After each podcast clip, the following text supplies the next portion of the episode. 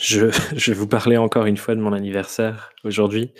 mais c'était surtout pour vous parler de, du cadeau que ma sœur m'a offert, euh, qui est vraiment génial. C'était un truc que je lui avais dit en déconnant il y a plusieurs, euh, plusieurs semaines et mois, et qu'elle m'a fait pour de vrai finalement. Euh, ma sœur a fait du macramé, donc pour ceux qui savent pas ce que c'est du macramé, c'est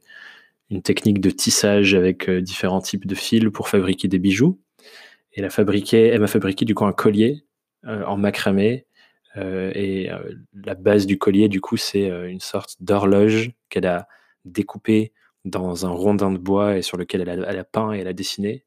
Et sur l'horloge, toutes les heures de l'horloge, il y a écrit Now.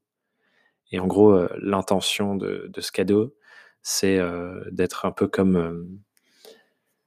comme un outil de, entre guillemets, pleine conscience. Ce qu'on appelle la pleine conscience dans la méditation, c'est le fait d'être conscient constamment du, moment présent et de ce qui se passe en ce moment et de ce qu'on ressent et de notre corps, etc.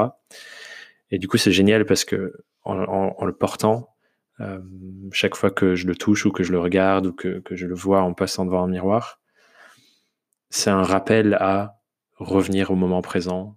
me réancrer dans ce qui se passe en ce moment, être plus présent dans mon travail, être plus présent dans, mes interactions.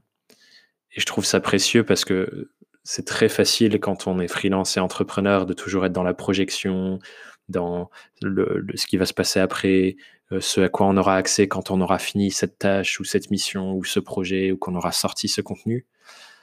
Et je trouve ça vraiment important de, de revenir au moment présent et de se dire tout va déjà bien maintenant, je suis où j'ai envie d'être et c'est maintenant là tout de suite que je peux kiffer ça plutôt que d'être toujours dans la projection. Donc voilà, j'avais envie de vous partager cette petite pensée et je te dis à demain dans Pensée quotidienne. Ciao